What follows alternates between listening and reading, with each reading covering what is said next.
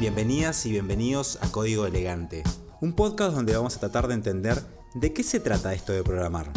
¿Qué hacen las personas que codean? ¿Cómo llegaron hasta donde están? ¿Cómo piensan? Para intentar descubrir esto, entrevistamos varias personas con perfiles técnicos totalmente distintos y les hicimos las grandes preguntas. ¿Cómo empezaron? ¿Cómo es su día a día? ¿Cómo ven el futuro del mercado laboral? Y muchísimas cosas más. Bienvenidas y bienvenidos a Código Elegante segunda temporada. Bienvenidos y bienvenidas a una nueva edición de este podcast que denominamos Código Elegante. Eh, en el día de hoy tenemos a un amigo eh, que ya desde varios años nos conocemos, Emanuel Arias. ¿Cómo estás, Emma? Todo bien, sí, todo bien, por suerte. Bueno, bienvenido. Te invitamos a una nueva temporada donde hablamos un poquito de los perfiles eh, de tecnología que nos podemos encontrar en tecnología. Así que contanos un poquitito quién sos y por qué estás en este episodio. Bien, eh, como dijo recién Capi, soy Emanuel, Emanuel Arias. Trabajo en tecnología hace un tiempito. Eh, hoy en día soy backender de, de Meli. En Mercado Libre estoy trabajando ya hace tres años. Y nada, es, es divertido esto de la programación. Al principio costó un poco, pero fue lindo, lindo camino. Lento, firme, pero divertido camino. Es- se, pone complicado a veces, pero, pero es, un, es un lindo, una linda carrera. Tu perfil exacto es backend. Sí. ¿Y cómo podés definir en, en poquitas palabras qué es lo que hace un backend? No creo que existan definiciones muy, muy duras sobre esto, ¿no? No, no- no es empieza acá y termina acá tus responsabilidades.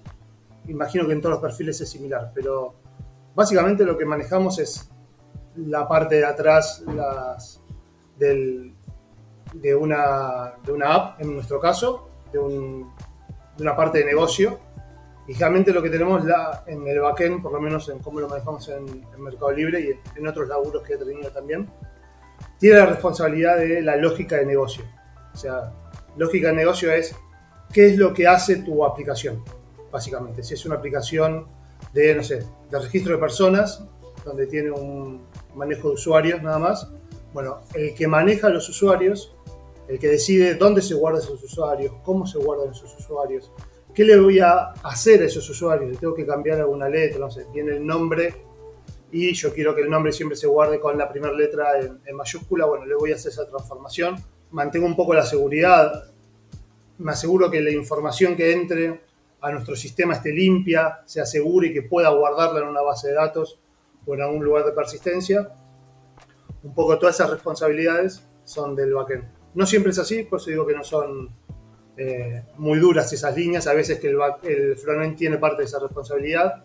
A veces es compartida, tienen que tener, por ejemplo, lo de seguridad, ambos tienen que hacerlo. Eh, pero en general, el que tiene la lógica de negocio, el que decide qué cosas pasan, cuándo pasan y cómo pasan, son, eh, es el backend. A nivel más core, más, más no, decir, no sé si profundo, pero más central.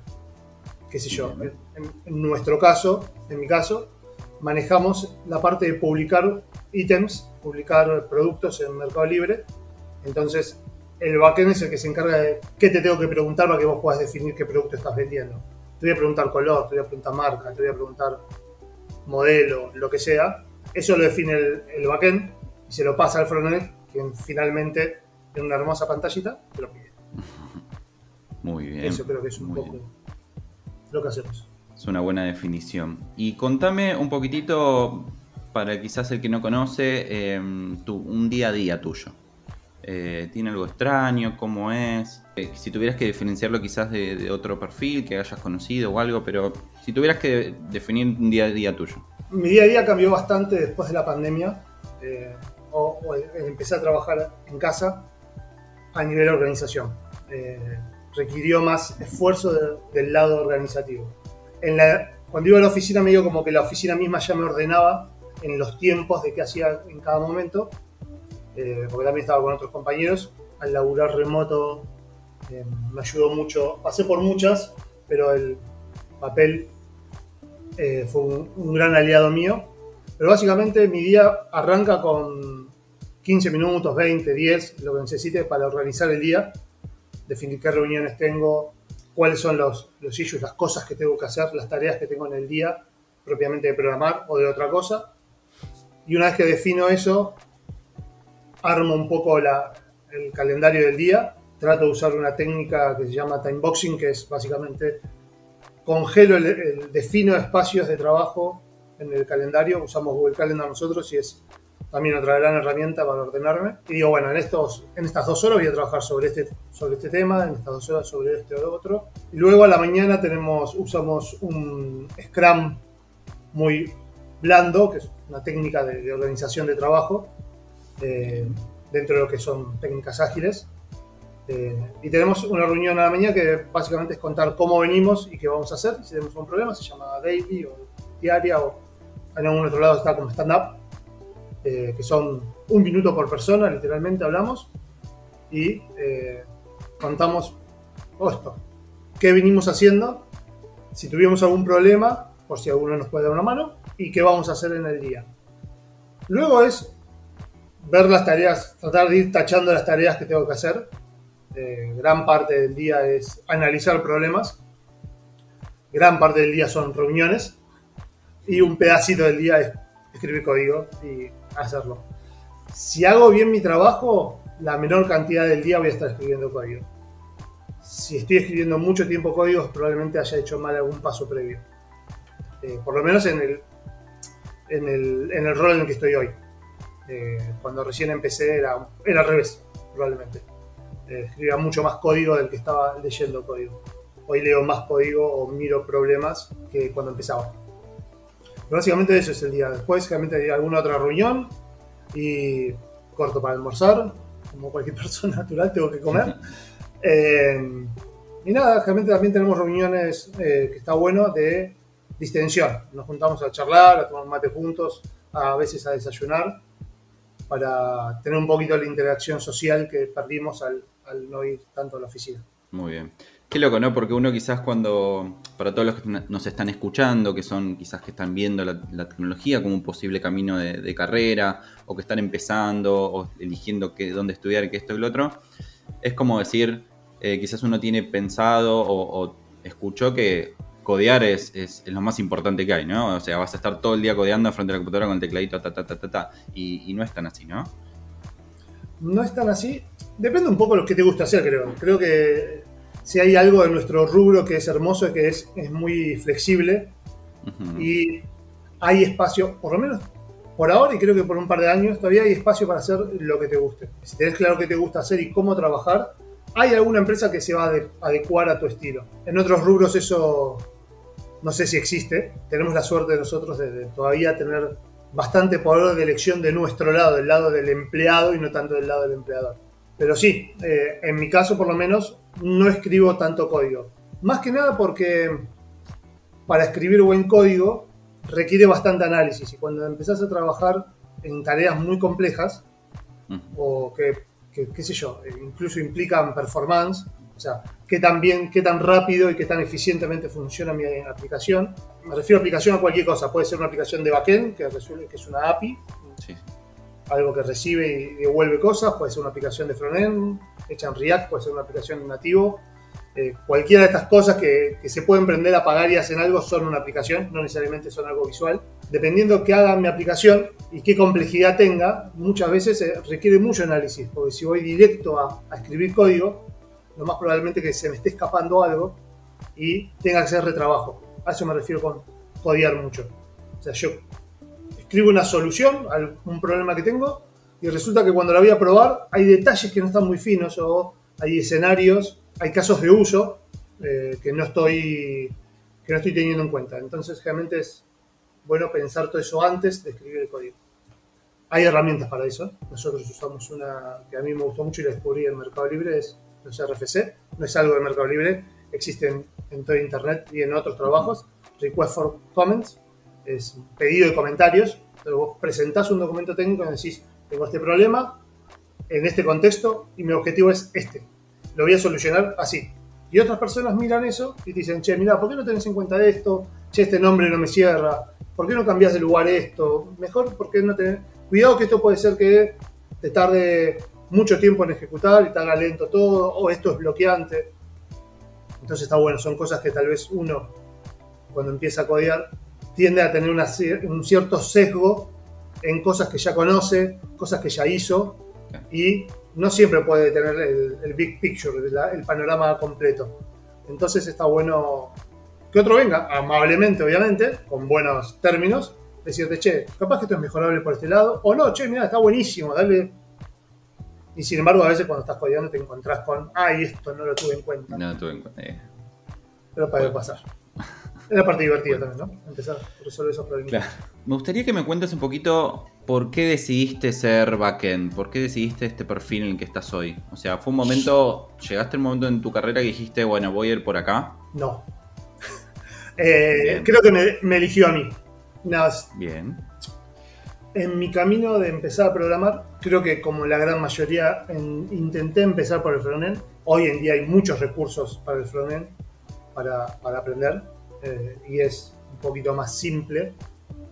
Además que tiene este, este, esta recompensa inmediata de hago algo y se ve, se ve enseguida lo que estoy haciendo, sea lindo, feo, haga algo, no haga nada, que sea un div con un recuadro rojo y sí lo logré. Pero en distintos trabajos me tocó hacer cosas de backend, me fue buscando, me fue eh, gustando. Creo que en el lugar donde más hice backend fue en un trabajo que compartimos, pero en distinto tiempo. Una empresa que laburamos los dos, pero eh, en distintos periodos. Eh, ahí hice más backend y me empezó a gustar ahí. Ahí empecé a, a ver un desafío más grande para mí en, resolver problemas complejos. Entonces ahí es donde, eh, a ver, hay problemas complejos en todos los perfiles. El tipo de complejidad que había en el backend me empezó a atraer y nada, ahí empecé a dedicarle más tiempo a eso, a aprender algoritmos, a aprender estructuras de datos.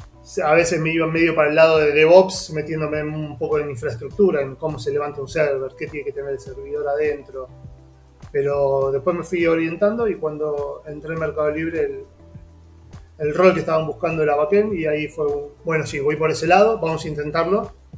Y ahí me terminé de, orientar completamente para ese lado y, me encanta. Aunque siempre hago algo cada tanto de frontend, he tocado cosas de nativo, he tocado cosas... No puedo decir que toqué React, porque hace mucho que no toco nada de frontend en web, pero estoy tratando de aprender un poco eh, para no, no quedarme tan colgado y, y entender un poco. Está bueno siempre tener un poquito de, conocimiento de todo, aunque no lo hagas todos los días, pero a veces te llegan cambios o te piden hacer cambios o si tenés la suerte de laburar en una empresa que hay gente de UX, gente de producto, gente de UI, gente que te define un poco cómo se va a hacer visualmente, que impacta en la interacción con el usuario y cómo va a manejarse el backend después, está bueno entender un poco para tener un contexto mejor de lo que hace tu, tu aplicación. Así que sí, igual un poquito de todo hay que saber. Muy bien. Aunque sea un poquito. Me encanta.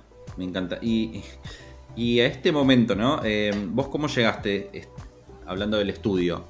Eh, ¿Hiciste una carrera universitaria? ¿Hiciste un curso? ¿Todo autodidacta? ¿Cómo fue? Muy, muy, muy autodidacta. Muy autodidacta. No hice un curso. Mentira, sí hice un curso. Uno solo. Dos, perdón. De programación. Uno que se lo puedo recomendar a cualquier persona. Tiene una sola pega que es eh, que está en inglés. Tiene traducciones los videos subtitulados, pero no es lo mismo. Yo creo que cuesta un poco más ir leyendo que poder ir escuchando, dado que también hay, hay texto en la pantalla que tienes que leer, porque programación. Entonces, tener que leer dos cosas a veces complica un poco. Eh, que es CS50, que es un curso de Harvard gratuito. Es el curso de introducción a programación de Harvard que hacen las personas que van a estudiar ciencias de informática en, Harvard y es abierto a la comunidad. Puedes hacerlo incluso en vivo, o sea, los mismos días que van las personas a tomar la clase, hay una cámara y lo ves. Es muy largo, es muy pesado. Allá lo hacen en un trimestre, creo, a mí me llevó un año hacerlo. Y no pasa de las bases muy básicas, pero con mucha profundidad. Y entonces eso a mí me abrió la cabeza de decir, ok, esto me gusta, eh, tiene el, nivel de dificultad que hace que sea atrayente para mí, sea atractivo, fue el puntapié. Después, leer mucha documentación. Yo prefiero mucho leer documentación antes de ver un video que alguien me lo explique. Pero eso es, cada persona aprende de formas distintas. Generalmente miro, leo la documentación, trato de hacer los, los ejercicios que te plantea una nueva tecnología, que se llama React. Tiene un, toda una guía de introducción que está muy bien hecha, está buenísima. Prefiero hacer eso y después hacer un cursito, como que la base, ir por ese lado. Y así fui como fue aprendiendo. Y una vez que tenés una base, es muy difícil poner un marco a esa base, ¿no? Pero una vez que, que tenés cierta confianza de que hay ciertas cosas que, que podés resolver, porque has hecho varios side projects, proyectitos probando, o mismo los cursos te hacen hacer aplicaciones y ya tenés cierta cancha, el trabajo es gran formador. El trabajo es un gran formador y yo aprendí mucho trabajando. Una vez que alguien me dio la confianza y me dijo, sí, este es tu primer trabajo como desarrollador, fue haciendo PHP, es donde más aprendes. Es el enfrentarte a los problemas y tener que resolverlos creo que es la habilidad número uno para un programador y eso no hay ningún curso que te lo enseñe. O no he encontrado yo, ojalá haya, y no solo se, los cursos se orienten a enseñar sintaxis o cómo se usa cierta tecnología, sino a resolver problemas. Que en realidad nuestro trabajo es eso, resolver problemas con ciertas herramientas. Mi herramienta hoy en día es Java, ponele. Y Flux, que es una tecnología de Meli que está basada en una de de Netflix que es, es Histrix. Pero eso es una herramienta que uso hoy. El día de mañana puede ser que tenga que usar Go, o que tenga que usar JavaScript, o Python. Los problemas van a ser más o menos los mismos. Si yo aprendo a resolver problemas, la tecnología va y viene. Para empezar, si está bueno elegir una, centrarte en esa, la que te guste, la que sea, la que te guste. Está bueno tratar de elegir alguna que en el mercado haya pedido te pones a trabajar con escala. Sí, te van a pagar un montón, pero va a ser difícil que consigas laburo o Clojure. Pero si laburas con JavaScript, con Python, con Java, con .NET, eh, vas a conseguir laburo encima. Y después migrás a otra tecnología o aprendés, no pasa, nada. Pero bueno, perdón, me fui por las ramas. Volviendo. Está perfecto, está perfecto. ¿No seguiste un, más allá de que sea un curso o, o, un conjunto de cursos, siempre elegiste vos, bueno, voy a este cursito y este. O sea, no es que seguiste una guía o un camino que, lo da una empresa o una escuela, algo, no. No, no cuando yo empecé a programar no había tanto, había cursos sueltos y los pocos cursos que había realmente eran bastante malos. Los buenos estaban en inglés y yo en ese momento tal vez no entendía tanto inglés. Hoy en día hay una comunidad en español gigante y están buenísimos. Bueno, ustedes son parte de eso y está buenísimo porque los recursos que hay en español hoy en día son excelentes y rompieron una barrera gigante para empezar a programar. Yo cuando empecé, bueno, una de las cosas que me llevó tanto este CF50 a hacer es porque no entendía y a veces tenía que ver los videos con las traducciones y verlo más de una vez para entender qué estaban explicando. También me llevó a aprender inglés eso. Hoy en día puedo, no hablo bien, pero si escucho algo en inglés lo entiendo. Entonces puedo ver conferencias, puedo ver cursos en inglés y no tengo problema. También leer documentación, que la mayoría está en inglés. Pero sí, no, no seguí una guía, no tenía una guía armada de Tampoco yo tenía, y fue un defecto que tuve, un norte muy claro hacia dónde quería ir. Eh, quería programar. Pero cuando empecé a programar, empecé a jugar con este mundillo, me di cuenta que era muy grande. Y si no me enfocaba un poco, me iba a costar más. Eh, me costó un poco enfocarme. Eh, pero bueno, sí. Habría sido un poco más fácil si tenía alguna guía, por lo menos para estos primeros pasos y después sí soltarme un poquito al, mar abierto de internet y buscar. No, no tuve una guía. Por eso tal vez me llevó más tiempo conseguir mi primer laburo en, tecnología. Me llevó un, par de años a mí. Pero mm. hoy en día está más accesible. Eso, por suerte. Bien. Y hace de este primer laburo que hablas, ¿hace, hace cuánto estás? ¿Hace cuánto trabajas en tecnología? Más o menos, pero el otro día estaba tratando de acordarme el año, porque fue muy progresivo. En realidad lo primero que hice en tecnología y que me pagaron fue una página web con WordPress. O sea, no toqué nada de código. Eh, y eso me lo pagó un colegio y todavía esa página anda. Está exactamente igual, no ha tocado y funciona y tiene tráfico. Y lamentablemente todavía soy el administrador, aunque creo que los dueños de la página no lo saben. Eh, eso fue en el 2000, 2017, fue, hace 5 años. Hace 5 años. Hace 5 años. 2017 fue la primera página. Al otro año ya eh, entré en una empresa como técnico y atención telefónica, un servicio de ayuda. Pero a los dos, dos tres meses se abrió una oportunidad en la parte de desarrollo, en la parte de sistemas era ahí, eran tres personas, necesitaban una cuarta. Y yo dije, che, me gustaría, ¿hay chances? sí, vení y ese fue mi primer laburo escribiendo código. Bien. Así que sí, en esa época estaba practicando mucho, o sea, hacía muchos proyectitos chiquitos, porquerías, cosas que andaban, cosas que no andaban, cosas que las dejaba porque se me rompían y no sabía cómo resolverlo. Y no tenía nadie que me, que me ayude a resolverlo. Eh, nadie que me mentoree un poco. Pero sí, ese fue mi primer laburo, fue 2017-2018. Recién dijiste que estuviste dos, tres meses eh, haciendo asistencia técnica, telefónica y demás.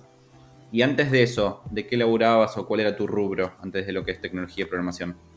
Ah, y eso es muy difícil de contar. De hecho, en, el trabajo actualmente me, me gastan bastante porque dicen que trabajé de todo. Porque básicamente hice de todo. El empezar a programar surgió como una respuesta a un momento de crisis con mi esposa y, yo, que hicimos un proyecto, un negocio en el interior del país. Nos fue muy mal. La pasé mal durante un par de meses, pero por suerte nos pudimos recuperar. Así que en realidad, justo antes de programar, estaba haciendo eso, tuve, un negocio, eh, una pizzería y una heladería. Y después, cuando volví a Buenos Aires, para recuperarme, laburé lo que sea, laburé de bachero, de, mozo, eh, de ayudante de cocina pero antes de eso, que me había ido más o menos bien, que era un poco el rol que cumplía, había laburado mucho tiempo en atención telefónica, call centers técnicos, había llegado a ser eh, team leader de, un call center, tenía un equipito a cargo. Y ahí fue cuando junté un poco de guita y dije, bueno, me voy, no quiero vivir en Capital, no quiero vivir en Buenos Aires. No viví nunca en Capital, vivía en el Gran Buenos Aires, pero me quiero ir de, de acá. Y me salió muy mal.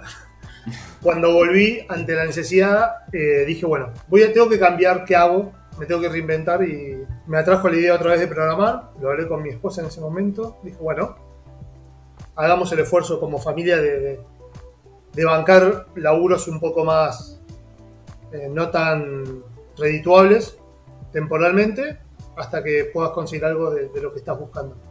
Y fue, por suerte fue rápido, eh, pero sí, ahí fue cuando me reinventé. Así que antes, inmediatamente, había elaborado de bachero, realmente en la industria de la comida, o como ayudante de cocina, o mozo, o todo al mismo tiempo. Y antes en sí, profesionalmente hablando, sí, líder de equipo de, no sé, de, un call center, de atención técnica. Estaba bueno. De hecho, lo disfruté mucho para Philips, laburar. Era divertido. Un camino interesante tuviste, previo Corte pasto, lave perros, hice todo. Eh, déjame llevarte un poquitito de nuevo a, lo que es tu día a día, lo que es tu trabajo actual. Y quería que, le cuentes a todos y todas eh, qué herramientas y tecnologías usás en este momento, digamos. No, no que hayas usado, sino hoy. ¿Qué, qué, Hoy en día. Un poquito spoiler recién. Laburo con Java como lenguaje, principalmente. Java, una versión incluso algo vieja, 1.8 o Java 8. Principalmente mi día a día es laburar con ese lenguaje como herramienta Em, para codear nosotros en, Mercado Libre usamos IntelliJ, eh, que es de la, si vienen más del lado web, tiene la versión de WebStorm o PyCharm si laburan con Python. Todos los de Intelli son más o menos el, mismo IDE con distintos plugins que hacen que sea más lindo para web, más lindo para Python, más lindo para Go, para lo que el lenguaje que quieras. IntelliJ la J viene de Java.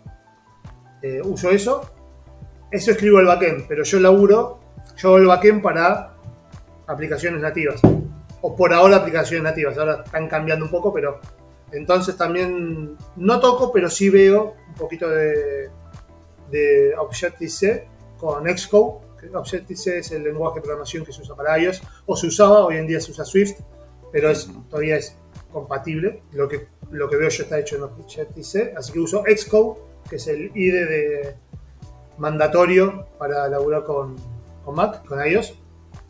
Y bueno, Java y Kotlin para el lado de Android, eh, también con otra variante del IntelliJ que es el Android Studio, que es un IntelliJ con esteroides para Android. Uso VS Code también, muchas veces lo uso para escribir JSON o poder ver lindo JSON y evaluar si hay algo roto o no. Eh, a veces miro algo de código de frontend, a veces me toca tocar algo de, Node, muy cada tanto. La terminal es tu mejor amigo. La terminal, uso mucho la terminal, no uso herramientas visuales, por ejemplo, para Git, otra herramienta que uso todos los días, eh, o GitHub. Eh, no, no, uso herramientas visuales, uso línea de código. La terminal la uso muchísimo. Chrome, por donde estamos hablando. usando, ahora estamos usando Brave, yo. Pero para laburar uso Chrome, muchísimo. Slack, para la comunicación. Eh, me estoy dando cuenta que usamos muchas cosas. Y después una herramienta que usamos mucho, que es una de las cosas de trabajar en grandes empresas, es una herramienta in-house desarrollada por Meli, que no está disponible. Si buscas un repo de esto, no existe, no es abierto al mundo, es algo muy, muy core de Meli. Se llama Fury, que es un SaaS, Service as a Service, o sea, es una plataforma que me disponibiliza servicios para poder usar. Y en base a eso, nosotros manejamos todo lo que es la infraestructura de la app. Yo a través de eso hago los deploys, llevo a producción, llevo a un, a un conjunto, a un clúster de, de, máquinas virtuales, en este caso, de, computadoras, donde se aloja mi aplicación, funciona, me da una URL donde yo, la app va a pegarle para poder usarlo. Hay un montón de cosas en medio, pero básicamente eso. Y me disponibilizan, si necesito una base de datos, ahí mismo yo la puedo crear, no tengo que crear la mano, no es que tengo que crear mi servidor de, no sé, de Mongo y conectarme a mano a Mongo y hacer todas las conexiones, ¿no? Digo, quiero una, una base de datos key value, o sea, de documental como, como Mongo y me dice, bueno, este es tu usuario, contraseña con el cual vas a entrar, usa este SDK, que es una librería de código que me facilita la comunicación con ellos, y magia. Autoescala las aplicaciones y mi aplicación de golpe recibe mucho tráfico, crea nuevas, nuevos hermanitos para que pueda recibir más, más tráfico y administra eso mágicamente. Es una hermosura, pero también te abstrae de un montón de laburo, de cosas que no toco y estaría bueno tal vez conocer también. Toda parte de, no sé, de Amazon, eh, no deployo en Amazon Web Services. Sé que mi aplicación está en Amazon Web Services, pero no lo deployo yo no tengo contacto con la consola de Amazon. Ni me entero, aprieto un botón y lo deploya y crea.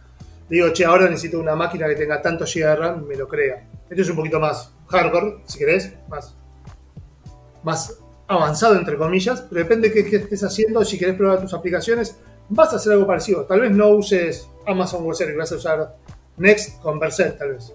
O vas a usar no sé, Netifly, eh, no, Netifly, algo así, no me acuerdo cómo se llama. Eh, Hay un montón que te facilitan un poco que funcione. Heroku. De hecho, creo que todavía tengo levantada alguna app en Heroku. Cada tanto me llega un mail. Básicamente son herramientas que te, te facilitan un poco la parte de DevOps y que te puedas concentrar más en programar. Y está bueno. Pero esas son las herramientas. Bueno, otra vez. Creo que esta es mi principal herramienta. Posta, ¿eh? sin esto yo no puedo trabajar. me desorganizo, me desordeno. Es, un, buen dato. Y, contame un poco para organizarte. Dijiste que usabas eh, Google Calendar como para las reuniones y tu tiempo y demás. Para las tareas o, documentación, esas cosas. Buen punto, eso no lo dije. Eh, usamos Jira nosotros. En, en en toda la empresa se usa Jira y Confluence, que es parte del paquete eh, que es para documentar Confluence.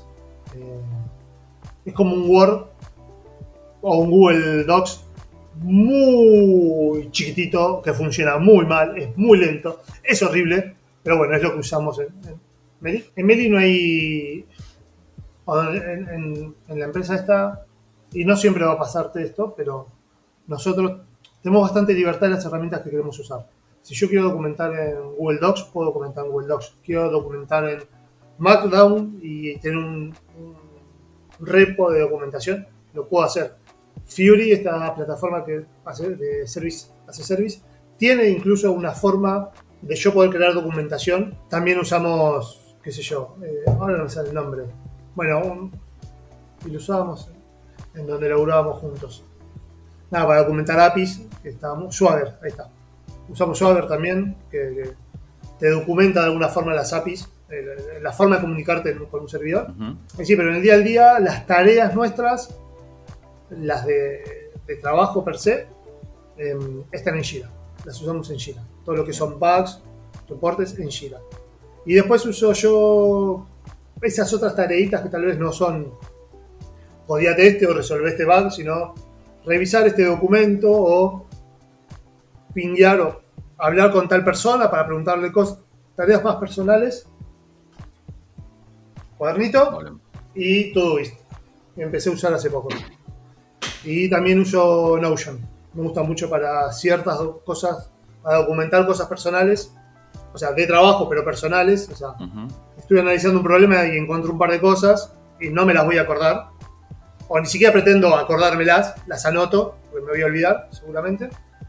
Em, eso es algo que aprendí con, el tiempo. No, no pretendas acordarte nada, si es posible. Anótalo, olvídatelo, sacátelo de la cabeza, que no ocupe lugar. Y lo anoto ahí. Notion me creo una, una paginita, algo, donde tenga ese problema.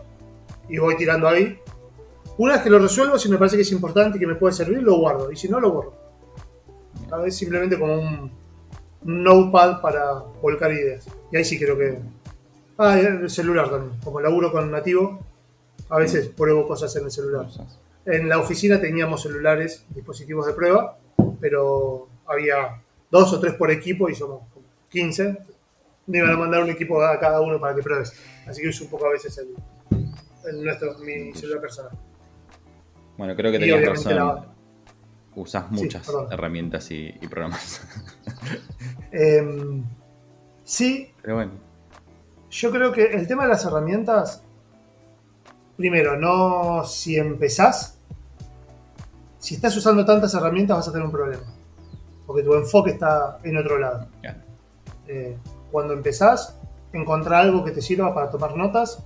Esto de, poder sacar de la cabeza ciertas cosas es muy bueno. Y después las herramientas de organización de tareas de la va a la empresa donde labures. Si no te da ninguna, busca alguna de las clásicas que son fáciles de usar, como por ejemplo Todoist, no diría que vos uses personalmente solo para vos, no sé, Asana o Jira, que son de manejo de tareas mucho más complejas, de, equipos. Le va a poner un, un overload, una sobrecarga que no tiene sentido y te va a sacar mm. concentración en lo que quieres hacer. Con el tiempo vas a encontrar herramientas que se ajusten mejor a tu forma de trabajo. Pero eso lo vas a descubrir con el tiempo y probando. Y para probar tenés que tener otras cosas ya claras. Una vez que estés tranquilo con lo que haces, puedes agregarle carga, porque esa parte que ya hacías, ya la resolvés más o menos tranquilo y es más automático y puedes dedicarle atención a otra cosa. Si de golpe querés usar Trello, querés usar el calendar, querés escribir en un cuaderno, usar Todoist y, no sé, querés usar Figma para los diseños y codiar en este otro lado, son muchas cosas juntas, tu atención está recontra diversificada y no vas a hacer tu laburo bien. Cuando estás empezando, la mejor habilidad es hacer las cosas, resolver las tareas que te dan. Dedicate a hacer eso, nada más. Te dieron esto, resuélvelo. Con el tiempo vas a poder diversificar un poco la atención. Pero al principio dedícate a, si estás arrancando, a codiar. Chocate con eso, chocate con los problemas y trata de resolverlos. Muy bueno. Y pedí ayuda. Pedí ayuda. Cuando te trabas, pedí ayuda. Me lo enseñaron en Me encanta. Me encantan esos consejos. eh, sí, te vas a hacer las preguntas, pero no importa. Está, bueno. Está bueno. Eh, si tuvieras que elegir eh, una cosa que te gusta eh, de, ser backend, de trabajar como backender, ¿qué sería? Lo que más me gusta, y creo que. No sé si es solo de backend, tal vez en backend será más, pero encontrarte con un problema muy difícil y que no lo puedas resolver solo. El hacer un análisis y después armar una reunión con tus pares y discutir sobre un problema, decir, che, a mí me parece esto, che, pero fíjate que esto se puede hacer así, y armar como la solución entre todos, eso, pero, lo pero me gastan porque si pongo la cámara me vas a ver con una sonrisa, pues posta lo estoy disfrutando, mal, ¿eh? Mal, me encanta me encanta resolver problemas con otras personas. Y, el, laburando como programador no siempre se da. Tienen que ser tareas complejas. Y otra cosa que me gusta mucho que está de la mano es cuando empezás a diseñar cosas nuevas. Cuando empezás con algo nuevo de cero, o es una feature, una funcionalidad nueva, requiere todo un análisis bastante complejo, largo, pensar en toda la solución. Después la dividís en pedacitos y digo, bueno, ahora voy a codear esto. Pero pensar en toda la solución, desde la parte visual, de cómo le va a impactar al usuario, dónde voy a percibir datos si necesito, cómo voy a transformar. todo eso que se hace realmente entre varias personas, si tenés la posibilidad, obviamente, si es tu producto y lo manejás vos solo, vas a hacer todo vos solo, pero está bueno cuando laburas con otras personas. La parte linda de programar a mí es cuando tengo que discutir en el buen sentido con otras personas. Y también disfruto mucho cuando lográs entrar en el flow y se hace un punto en el cual estás, yo por lo menos con música, con los auriculares, música y me doy cuenta que ya estoy como surfeando tranquilo y todas las cosas van saliendo como naturalmente. Sí, esto lo pongo acá, ah, mm, no, mejor lo paso allá, lo lo pruebo, anda buenísimo. Escribo el test, sigo con lo otro y estoy como en un flujo y pasaban dos horas y no me di cuenta. Eso es como a panacea. Pero es muy difícil entrar en, ese, flow, en, la zona. Eso, eso creo que es lo que más me gusta de trabajar, de, de programador. Creo que se dan todos los roles pero en backend suele pasar bastante, por lo menos. Me suele pasar seguido, lo cual está buenísimo. Está bueno, está bueno. Eso es lo que más te gusta. Y si tenés que elegir algo que no te gusta o menos te gusta, quizás. Voy a decir algo que todos lo piensan y pocos reconocen. Escribir documentación.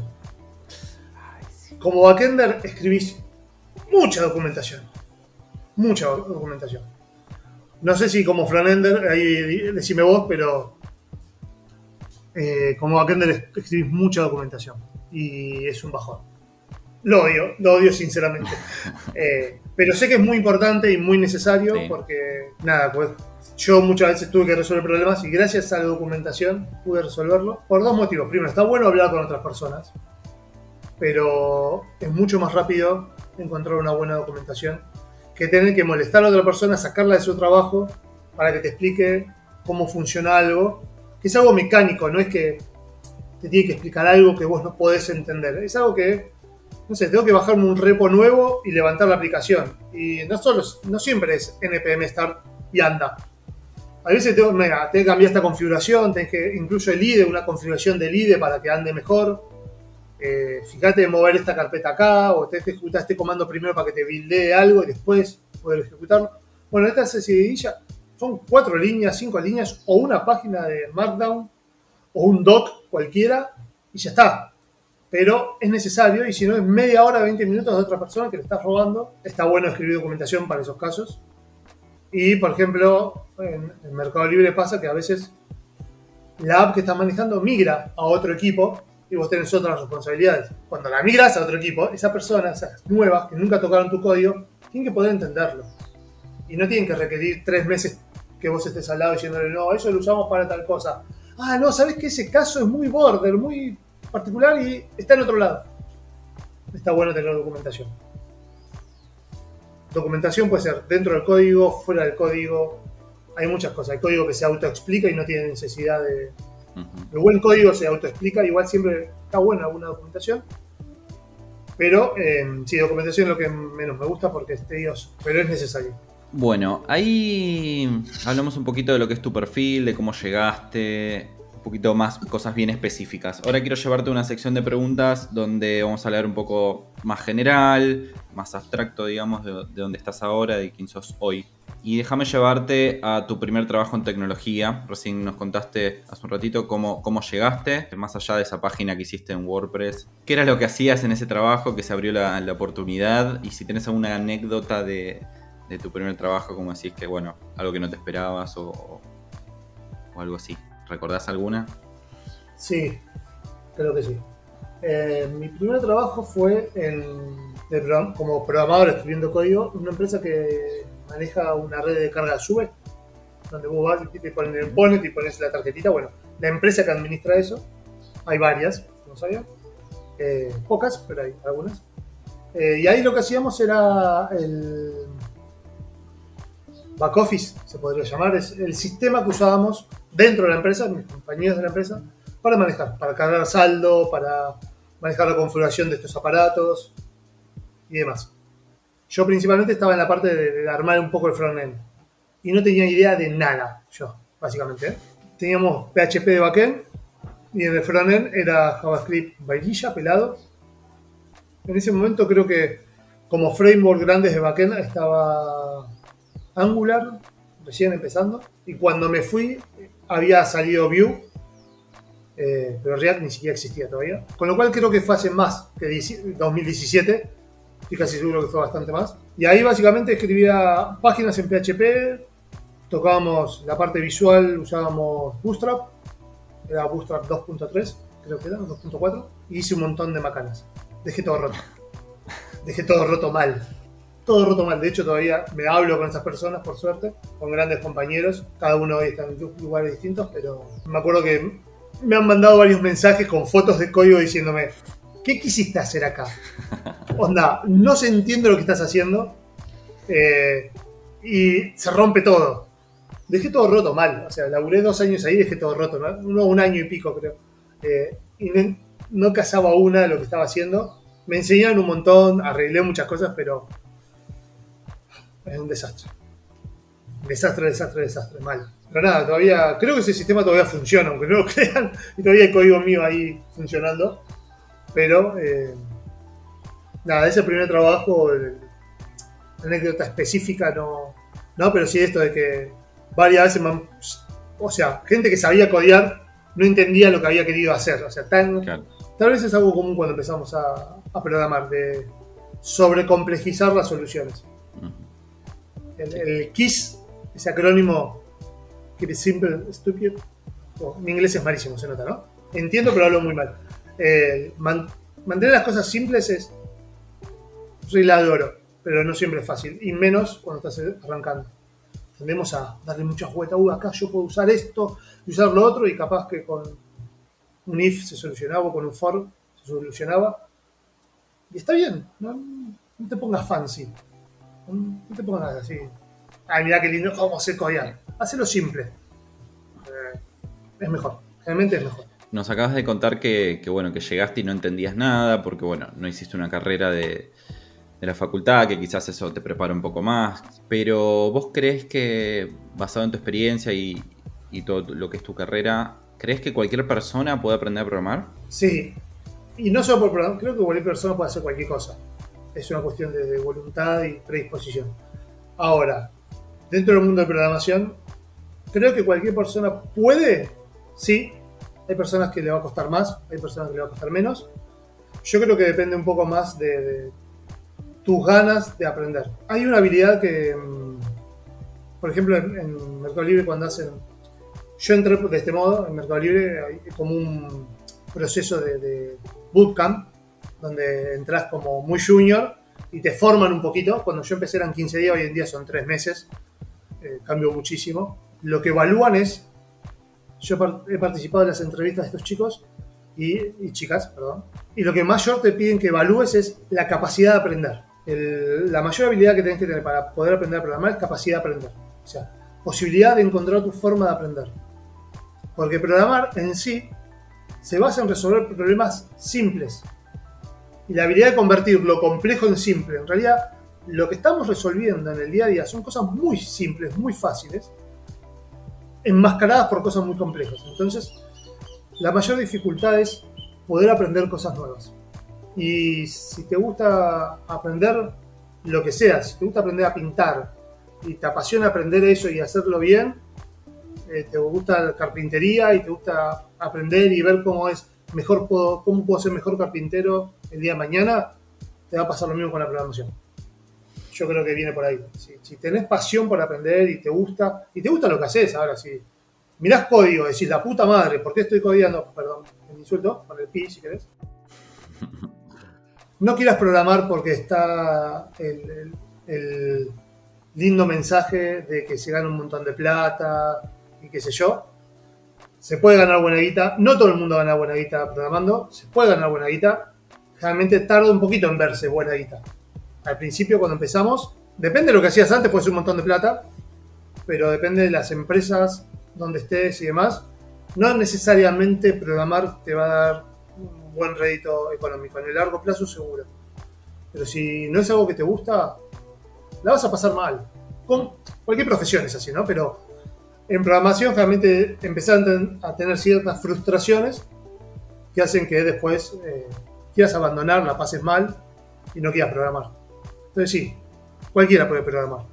Especialmente si te gusta lo que estás viendo. Si cada vez que ves un video de programación decís, che, esto me interesa, me gusta, o me gusta el resultado, lo que puedo hacer. Mucha gente, tengo varios compañeros que programan, no porque les guste programar, sino porque les gusta crear cosas. La programación, no puedo decir que es artístico, pero casi. Estamos programando, estamos creando cosas de la nada, con palabritas y símbolos, hacemos que algo funcione. Y si tienes alguna habilidad de, diseño y UI y UX, puedes hacer cosas muy lindas encima. Entonces, por ese lado es medio, hay algo de arte ahí. Eh, así que creo que te tiene que gustar aprender y crear cosas. Y enfrentarte a algunos problemas. Hoy en día, todavía más fácil aprender a programar. Mucho más fácil que hace 10, y te digo 20 años atrás. Las personas que hoy COBOL, que programan hace 20, 30 años, son dioses, porque no se comisión para aprender. Con biblacos así, leyendo libros. Hoy es mucho más fácil, está a distancia de un clic. Así que sí, totalmente, cualquiera puede aprender a programar. Bien, me encantó, me encantó la respuesta. Otra pregunta, ¿crees que te encontraste con algo que, te gustaría transmitir con respecto a algo que, nadie te contó de lo que es trabajar en tecnología? ¿Te encontraste con algo decir, ah, che, nadie me contó que esto era así? ¿Pensés que hay algo o te pasó? Bueno, es un poco lo que hablamos antes. Creo que cuando uno empieza en el mundo de la programación, tiene una imagen muy distinta de lo que es laburar de programador. Muy distinta a lo que es laburar de programador. Uno cree que va a estar onda película de hacker tirando con 800 ventanas, código corriendo por todos lados. En mayor parte del tiempo la pantalla que veo es Chrome. es un navegador web y no porque estoy viendo lo que estoy haciendo, porque estoy leyendo algo, mirando la agenda, leyendo un documento, charlando con gente. Escribir código es una porción relativamente chica y cuando vas creciendo en seniority cada vez más chica. No porque programes poco, sino que también te vuelves más eficiente y pasas menos tiempo escribiendo código, pero eh, es una porción pequeña del trabajo. Creo que me habría gustado saberlo antes, eso, porque tal vez habría dedicado más tiempo en aprender soft skills que eh, las tuve que aprender a fuerza de, más grande o de más avanzado en la carrera. Había habilidades blandas, esto de charlar con personas, poder discutir temas sin, sin llegar a una discusión de enojo, poder intercambiar ideas, argumentar, exponer ideas, argumentar tus ideas, poder defenderlas, saber cuándo realmente estás equivocado y aceptar las ideas de otro. Todas esas habilidades que no son tan simples, organización de tareas, organizar tu tiempo, son habilidades que me gustaría haberlas aprendido un poco más temprano y habrían, así, habrían hecho de mi transcurso en tecnología mucho más amable, muchísimo más amable. Eh, hay gente que lo hace naturalmente y está buenísimo. Yo tuve que aprenderlo todo, era un queso, todo eso. Eh, y, sigo aprendiendo. Creo que me habría gustado que me cuenten eso. Que el mundo de programar no es solo programar. También es lo que lo, hace lindo. Pues si no sería un poco en volante estar todo el día escribiendo código y nada más que código sin interacción humana. Bueno, hay, gente capaz que le encanta y le gusta trabajar así. Otra vez, ah, creo que una de las primeras preguntas que hicimos, es tan amplio el mundo de programación que si querés laburar de esa forma, seguro hay una empresa que donde haces fit y entras y, tienes ese modo de trabajo.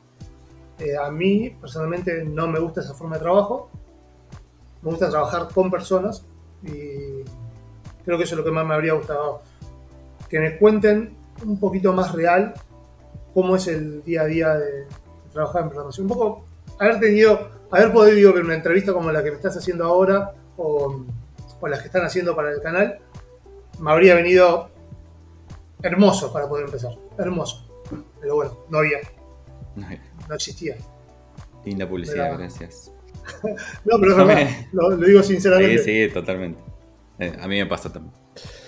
Déjame tocar un tema que es bastante recurrente en nuestros escuchas, eh, en nuestros oyentes y oyentas, que es el tema de la frustración. Algo, algo has hablado, algo has tirado ahí muy finito, eh, pero como desarrolladores eh, la frustración es, clave, está ahí en el día a día. Y cada uno tiene sus propias herramientas, sus propias formas de cómo hacerle frente ¿no? a la frustración, cómo manejarla y demás. Vos, Emanuel, ¿cómo manejar la frustración? ¿Cómo puedo? No. Eh, no, em, es otra de las habilidades blandas que decía recién, que hay que aprender, y esa es muy difícil de aprender porque es muy personal. No, no hay una técnica, no hay una receta. Cada uno encuentra su forma. Y es verdad que lidiamos con la frustración todo el tiempo. Todo el tiempo y hay que aprender a lidiar con ella. Porque también es un gran motor para, para resolver algunas cosas. Si lo podemos convertir en una sensación más positiva que negativa, es, es genial. Ayer, por ejemplo, estuve ay Dios, mi día se, se, dio vuelta y me frustré muchísimo por un problema que tenía otra persona. No podía resolver un test, no importa el qué. Tuve todo el día revisando el código de esta persona, porque era un cambio que tenía que entrar hoy sí o sí a producción y teníamos que cerrar el, la, release ayer, la versión que iba hoy a subirse al servidor.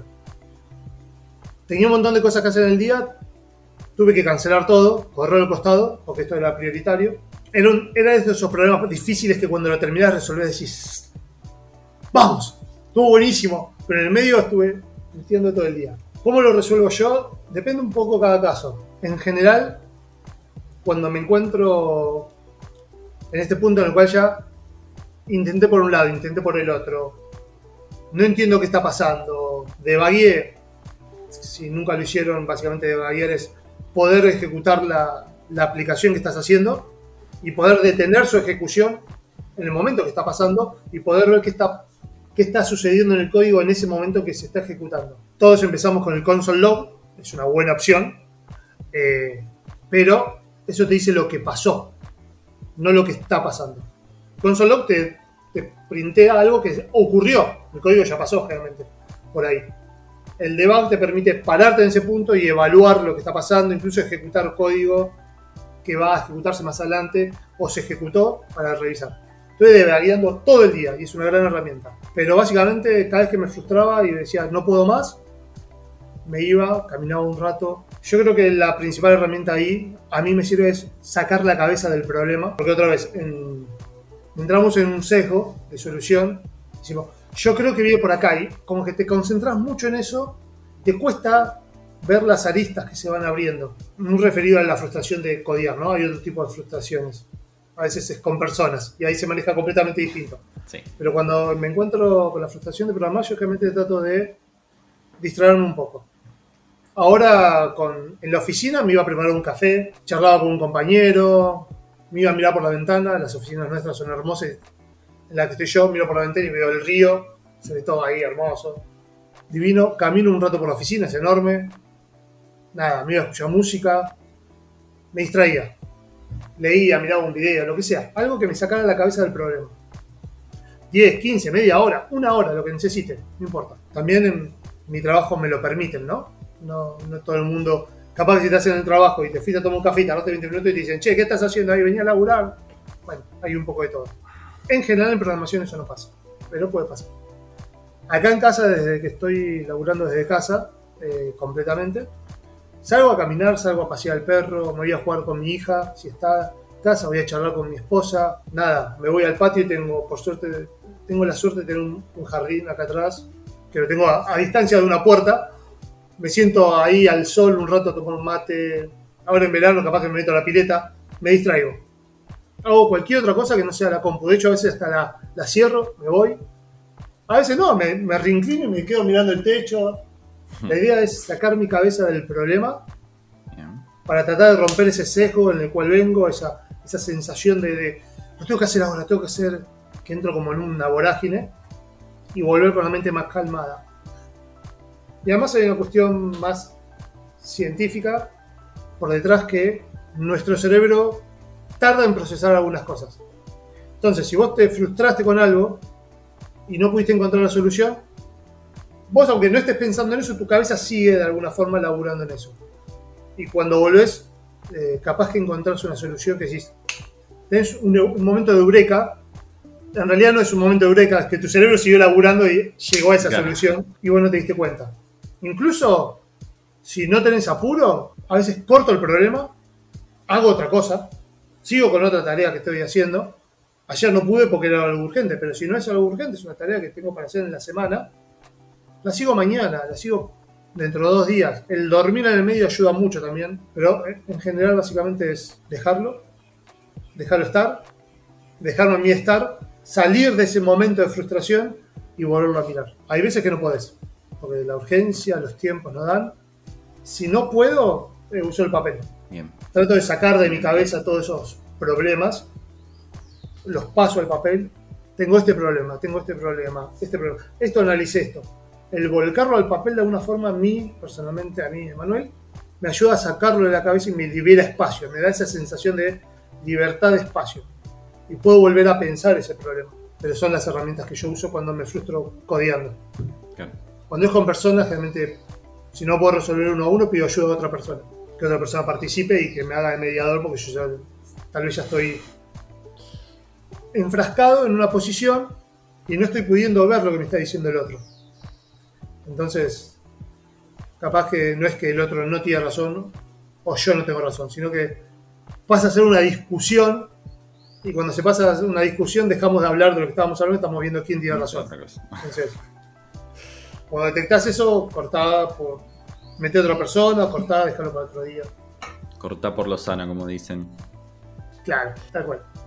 No, pero lo- me gustó la, la estrategia esto de, de anotar, ¿no? Eh, si bien ha- has mencionado varias veces en entrevista que, que- que el papel es un aliado, eh, está bueno también en estos momentos de frustración asentar cosas y usar el papel para eso. La verdad que es una buena estrategia que, que quizás algún que otro u otra eh, lo van a implementar, probar, testear, etcétera.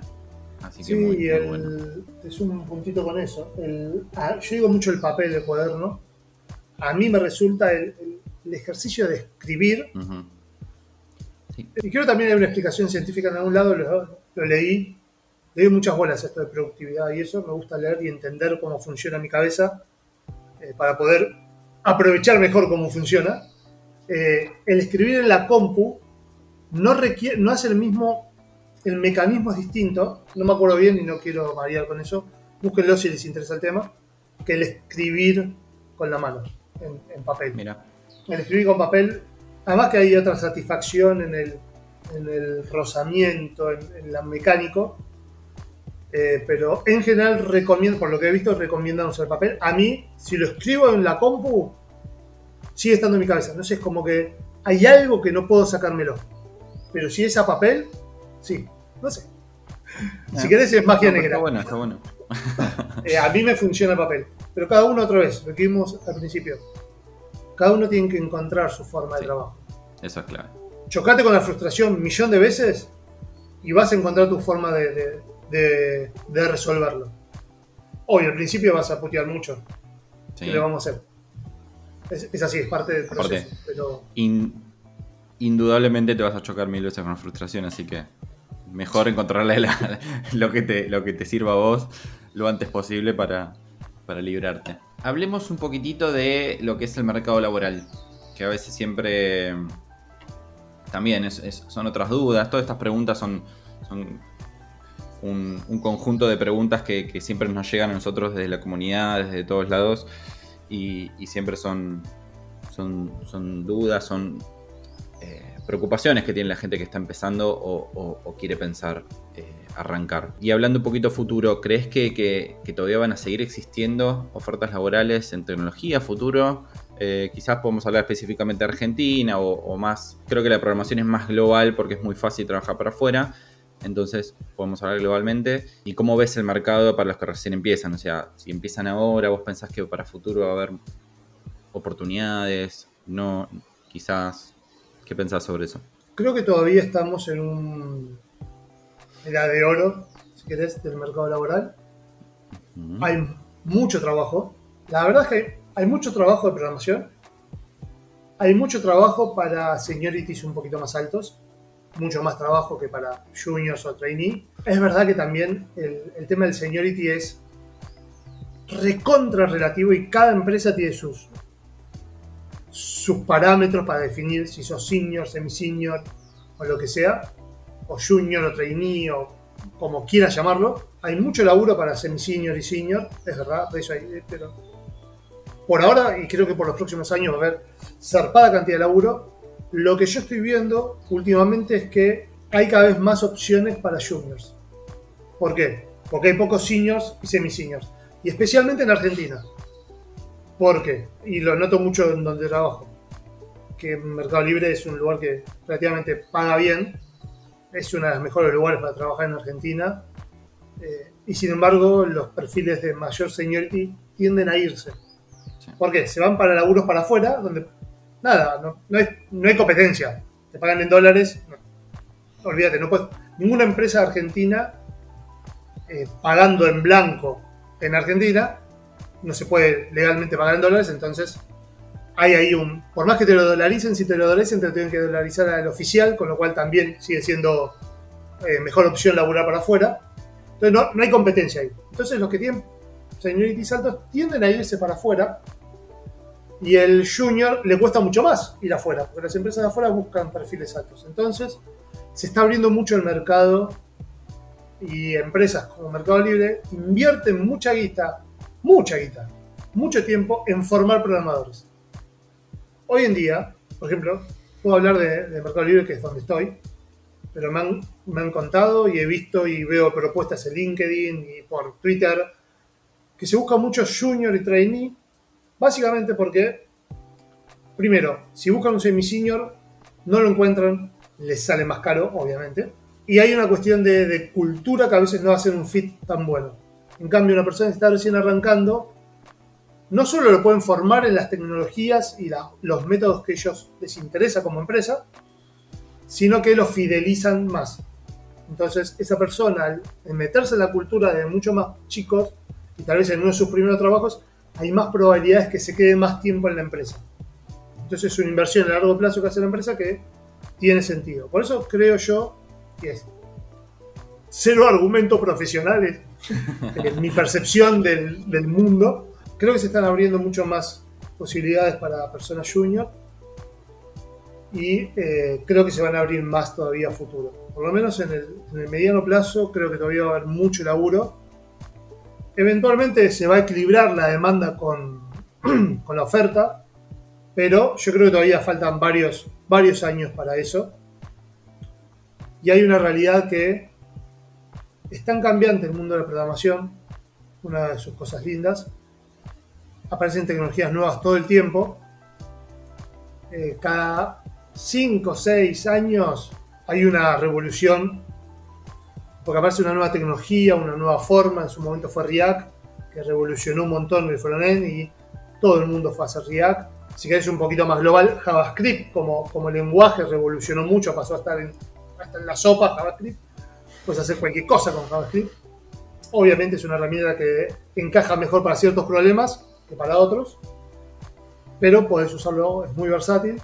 Hoy en día está apareciendo, y vos sabés bastante y te gusta, todo el tema de cripto, no cripto como la parte económica de cripto, sino la parte copada de, bueno, para mí más copada que de, código, la Web3, que ahora se llama, le están diciendo, em, todo el laburo con contratos inteligentes y eso es, está buenísimo, está recién apareciendo, se paga muy bien porque hay poco. Entonces, está bien, bueno, capaz que no hay tanto laburo, va a empezar a, disminuir la cantidad de laburo que hay en JavaScript porque de acá, no sé, 5 o 10 años, ponele, porque hay un montón de gente que hoy está estudiando JavaScript y ya va a estar trabajando en JavaScript, entonces si dentro de 5 o 6 años querés empezar, capaz no, no quieras empezar por JavaScript o por Python, quieras empezar por, no sé, programar en Solanas, en Ethereum, aprender lo que es el blockchain, cómo se labura con eso. Porque va a ser lo que tal vez en ese momento hay más laburo. Y dentro de 10 años va a haber otra tecnología. Y vas a poder. Siempre va a haber un, pedacito del nicho que sea nuevo y puedas ahí encontrar tu espacio. Después con el tiempo, una vez que pasa cierto seniority, el lenguaje es indistinto te puedes migrar de tecnología con cierta facilidad. El periodo de la curva de aprendizaje es cortito. Pues básicamente programar se programa en todos igual. Un for, un if, las secuencias de control, de, decisión son todas iguales o similares. Y hay que aprender detalles de cada lenguaje y listo. se puede programar igual. Las bases son las mismas. Em, pero por ahora yo creo que es un gran momento para empezar a programar hay posibilidad de conseguir trabajo. No quiero entrar en el programar es la panacea. Eh, vas a conseguir laburo. Haces un cursito de medio mes y vas a conseguir laburo. Eso tampoco es real, tampoco hay falsas expectativas. Hay cursos muy buenos que te dan herramientas bases muy buenas. Por lo menos en mi experiencia, mm, por ejemplo, en media hora para los bootcamps no piden experiencia laboral, piden experiencia de programación. Es muy distinto. O sea, si terminaste un curso y no hiciste nunca nada y presentás, vas a ser rebotado. Ahora, hiciste un, cursito, pero hiciste esta aplicación para, qué sé yo, guardar los datos que los llevas a tu perro al veterinario. Y después hiciste otra aplicación, qué sé yo, porque querías jugar y ver cómo hacer una, una aplicación que emulaba Twitter. Y replicas Twitter. O hiciste otra que es, son más de UI y UX, o de diseño y, no sé, repensé tal aplicación y la hice de esta forma. Cosa capaz que no técnicamente perfecto, no importa, pero estuviste programando, estuviste haciendo cosas, eso es experiencia. Los proyectitos que haces sin haber trabajado, eso suma un montón a la hora de buscar laburo. Pero eh, el portfolio, básicamente, todo el mundo lo llama así, el portfolio. Si vos hiciste cosas y podés demostrar, eso te va a dar, eso te va a abrir la puerta a un montón de lados. Si vas solo con el certificado de, mira, hice el programa de Full Stack o de Web Developer, solo no te va a alcanzar. Hoy en día. Hace cosas, hace proyectos. Dentro del curso, fuera del curso, metele, encontrar problemas que a vos encontrar tus problemas y tratate de, de resolver con una aplicación web, por más simple que sea. Fea, no importa, hacelo porque el programar te enseña a programar. Y eso es lo que van a buscar las empresas hoy en día, tal vez. No que seas un crack, programar, seas un junior y tengas 10 años de programación de experiencia en React, cosa que no existe, porque no existía hace 10 años React. hay empresas que lo piden, es increíble. Divino. Pero sí que hayas hecho algo. Que te hayas enfrentado al problema de, bueno, hice un Create React App, o como se haga hoy en día. Inicié un proyecto nuevo, tuve que comitear algo a Git, tuve que enfrentarme con este problema porque cuando lo levanté se me crasheaba la aplicación y tuve que buscar por qué crasheaba. Qué sé yo, esos problemas generalmente te los enfrentas solo cuando empezás a hacer proyectos. Y está bueno, ese es el background que buscan cuando sos junior. Y en Meli buscan eso. Básicamente, que te guste aprender, que tengas habilidad para aprender y que hayas hecho algo, que te hayas enfrentado a ciertos problemas. Nada más, no que hayas tenido un trabajo per se. Así que hay oportunidades. Las empresas grandes, principalmente, buscan formar programadores. Como Meli tiene esto, Walla tiene cosas similares, Despegar tiene también su, escuelita, creo que se llamaba, o academia. Eh, las empresas buscan invertir en vos, te están buscando si sos junior. Tenés que adecuarte un poquito para lo que están buscando. Nada más pero hay lugar. Y va a haber lugar por bastante tiempo, creo yo.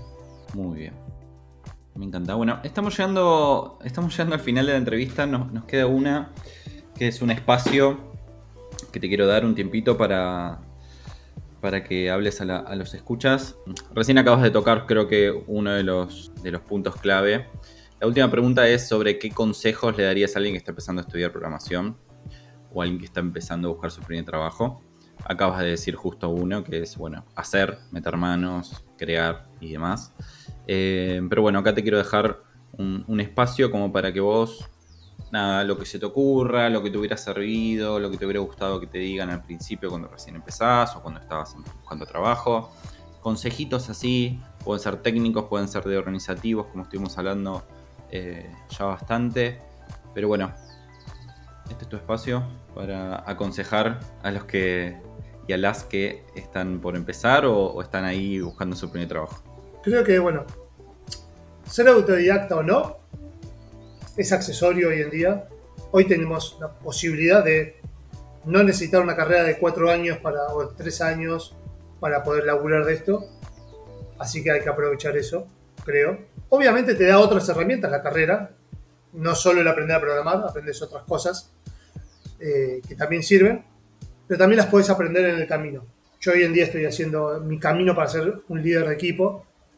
Eh, yo soy senior de mi equipo, pero estoy tratando de este año pasar a tener un equipo a cargo. Eh, no estudié ninguna carrera, estudié no terminé ninguna carrera, estudié, pero estudié cosas totalmente distintas de educación, cosa que también me gusta mucho. Mi líder hoy en día no es un ingeniero, tampoco estudió nada en particular. Se puede crecer. Hay managers que no han estudiado carreras en, en Meri.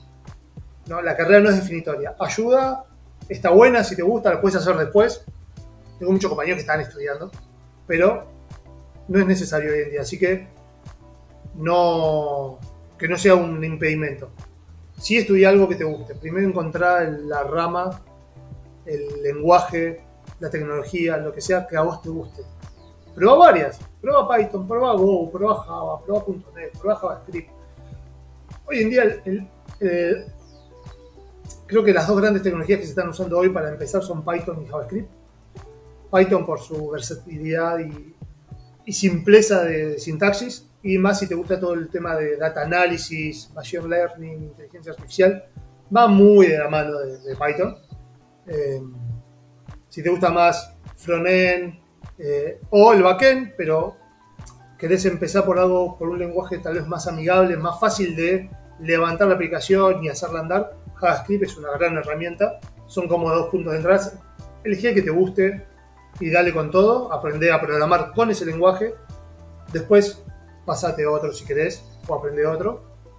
Pero creo que no es una buena idea para empezar intentar aprender muchos lenguajes al mismo tiempo.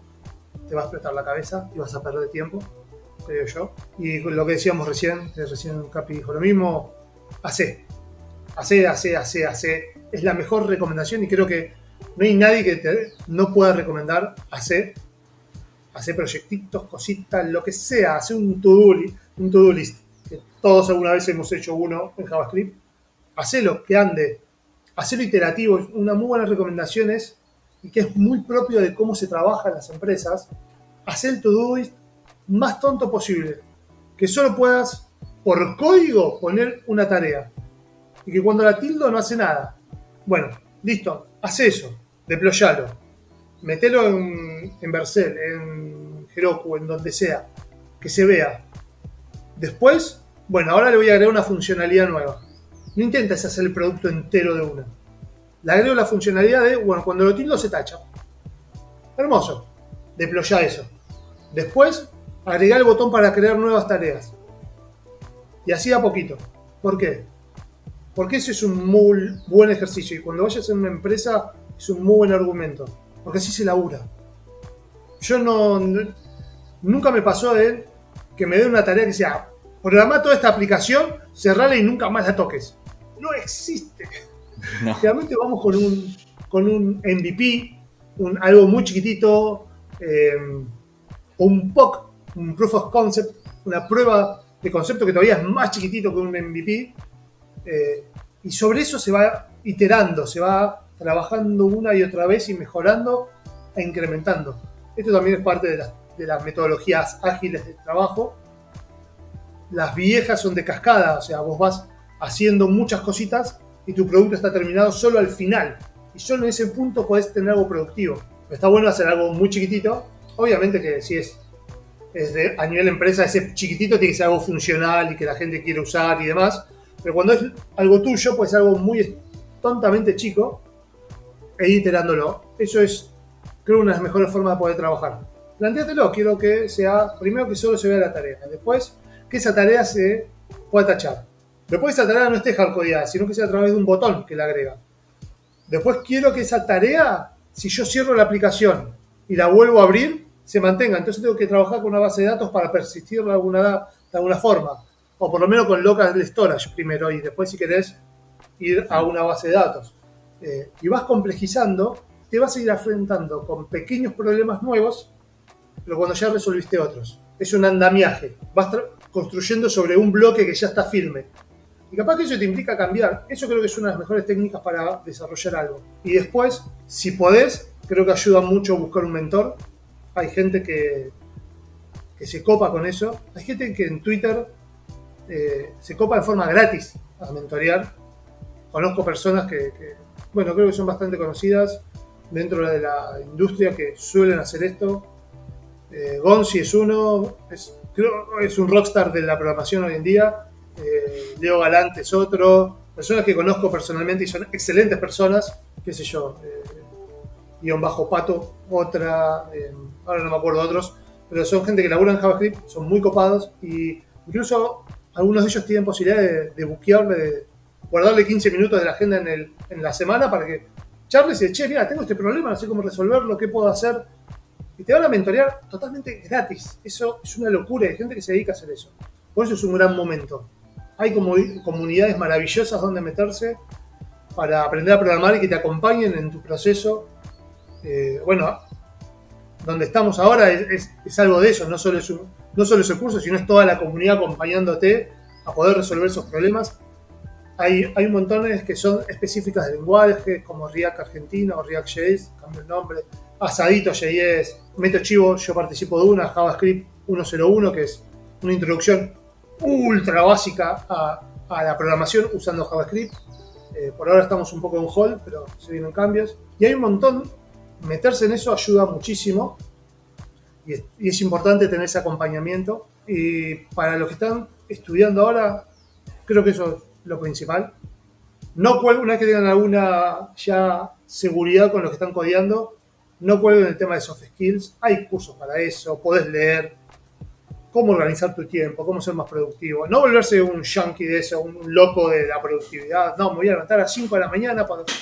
Buscar lo que te sirve a vos eh, probá, pero buscar lo que te sirva a vos, ¿no? No porque otro super gurú lo hace, a vos te va a servir. Y para aquel que está buscando trabajo ya hoy en día, va a ser tu primera frustración grande, te van a rebotar en un millón de lados. Hay una frase ahí dando vuelta por Twitter que dicen que si no, si no mandás por lo menos 20 o 30 currículum, no estás buscando trabajo. Manda currículum a todo el mundo. Si tenés un poquito de experiencia y querés, te interesa una, una empresa muy en particular, arma tu currículum, arma tu currículum directamente pensando en eso, en esa empresa.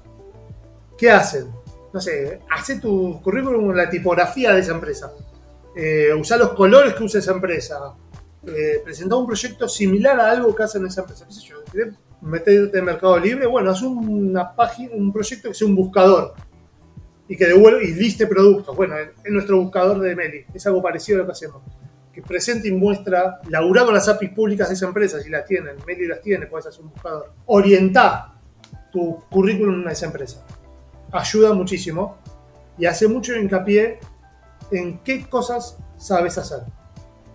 Hoy en día, cuando miras un currículum, si haces un currículum de siete hojas, nadie te lo va a leer, olvídate, no existe. Hmm. Concreto, conciso y a lo que estás buscando. Eh, poner las skills que tenés. Eh, no usen barras, por favor. No usen barras de. JavaScript tengo 5 estrellas. Y en Go tengo 3. ¿Qué quiere decir eso? ¿Basado en qué? No se entiende. Claro, es, no lo hagan, por favor. No, no lo hagan porque no tiene ningún sentido, no ayuda en nada. Posta. Se ve lindo, pero no ayuda al momento de revisar. Sí cuenten qué cosas hacen, qué cosas les gusta hacer. Obviamente si la empresa tiene su, su cultura de trabajo muy abierta, pongan qué cosas ustedes se acoplan mejor a esa cultura y tengan un portfolio. Totalmente. Tengan un buen portfolio, sáquenlo del bueno. Tengan un portfolio. Lo del bueno no es, muy subjetivo. Tengan un, un, portfolio. Hagan cosas, háganse una paginita web donde esté de alguna forma su currículum y un link a las cosas que han hecho, que han podido subir, o al código que escribieron. Eso suma, pero por mil. Si yo tengo dos currículum para revisar y uno solo tengo texto, que me cuenta un par de cosas. Y el otro me dice lo mismo, pero encima tengo un link a ver lo que ha trabajado y cómo lo ha hecho. Link a GitHub mata currículum. Sí. Es personal, pero en general pasa bastante esto. Si pueden mostrar qué hacen, es, es mucho mejor. Y sean sinceros, no mucho. El recruiter o el que te haga la entrevista técnica te va a sacar la ficha al toque. Al toque. No mientan en los currículums. No chamullen si mi inglés es básico, es básico. Si nunca toqué CSS, no comenten nada de CSS en el currículum. No lo pongan. Porque es totalmente innecesario porque en base a tu currículum te van a preguntar cosas. Y si esa empresa a vos te interesaba y metiste la pata diciendo que sabías CSS y te preguntan cómo cambiar el background de, un, una página y no sabes cómo se llama la propiedad, eh, o no sabes cómo se hace, o cómo es la sintaxis de un CSS, nunca más te van a llamar en esa empresa y no está bueno perder la oportunidad por una tontería. Así que sean sinceros, dediquenle tiempo a hacer su portfolio, mándense a millones de a millones de, entrevistas. Manden 100 currículum, lo van a llamar de 10, no importa. Son 10 oportunidades. Y si te rebotan, es una frustración, es recontra bajón, te recontra bajonea, no quieres saber nada. Sigue intentándolo, porque también el, el saber tener una buena entrevista es una habilidad que no es fácil de. Se obtiene teniendo muchas entrevistas. Las primeras las vas a fallar, seguro. Lo muy probable. Ojalá tengas suerte y la- a la primera la invoques, por favor, ojalá. Pero lo más probable es que las primeras te reboten y está bien. Y vas a aprender cómo, hasta perder el miedo. Yo las primeras entrevistas que fui estaba así poco más, temblaba. Eh, después me fui poniendo más, can- no canchero, pero al enfrentarte a un mismo estímulo muchas veces se vuelve natural, se vuelve más normal. Entonces deja de ser algo a lo, que temerle. No, vas a ir aprendiendo a hablar, a contar, vas aprendiendo cómo, cómo responder a algunas preguntas que te hacen siempre. por ejemplo, ¿cuáles son tus tres virtudes y tus tres falencias principales? ¿Qué sé yo? Bueno, tendemos a, por ejemplo, a disfrazar virtudes de falencias. No, porque soy muy obsesivo con mi trabajo. Es una pésima respuesta. Te lo va a decir cualquier recruiter. Eh, Es una mala, una mala respuesta. Lo más correcto sería decir una falencia posta, pero decir tu estrategia a combatir eso. ¿Qué sé yo? Soy muy desordenado. Pero como soy muy desordenado, trato de usar esta herramienta para ordenarme. Uso el papel para escribir las tareas del día. Uso esto. Entonces, tenés un defecto, pero ya le estás dando qué solución estás aplicando o cómo te gustaría solucionarlo. Eso es una respuesta con broche de oro. Nada, eso lo aprendes con la experiencia. Creo que el programar generalmente, todo lo que es programar, eh, la búsqueda, el aprendizaje, la búsqueda de trabajo, trabajar de programación es una iteración constante, un volver sobre lo mismo muchas veces para afrontarte y eso que era algo nuevo y problemático pasa a ser algo más natural y posible de enfrentar. Trae mucha frustración, por eso está muy buena está la pregunta de cómo manejarlo, pero eh, se vuelve un ejercicio y llega un momento en el cual te acostumbras y ahí es cuando empezás a notar que despegás a la estratosfera muy rápido. Así que nada, a los que están buscando éxitos en la búsqueda, los que están estudiando, métanle garra y nada, no sé, Capi, ¿algo más? No, está perfecto, excelentes consejos. Con esto llegamos al fin de entrevista. Te queremos agradecer tu tiempo, todas tus palabras, tu, el compartir tu experiencia a lo largo de todos estos años. Así que súper agradecido con eso. Y bueno, él es Emanuel Arias, trabaja en Mercado Libre. ¿Tenés LinkedIn o algo que te puedan contactar por ahí? Sí. Sí, eh, después si querés te los paso. cualquier cosita, No, cualquier duda, nos pueden preguntar Creo en que la es comunidad y LinkedIn. demás. Sí, arroba manujas4 creo que soy en Twitter. Eh, Bien, sí, arroba también. manujas4. Eh, si no en LinkedIn me buscan, creo que arias.manuel, creo que es el user. Eh, y si no, bueno, después te los paso y los ponen en todo caso en las notas del video. Así Un que. millón de gracias. No, Gracias a a vos. Y a todo lo que están haciendo, pues está buenísimo el, el contar con estas cosas cuando estás empezando, está, está genial. Gracias, gracias. Nos vemos. Chau a todos. Abrazo a los.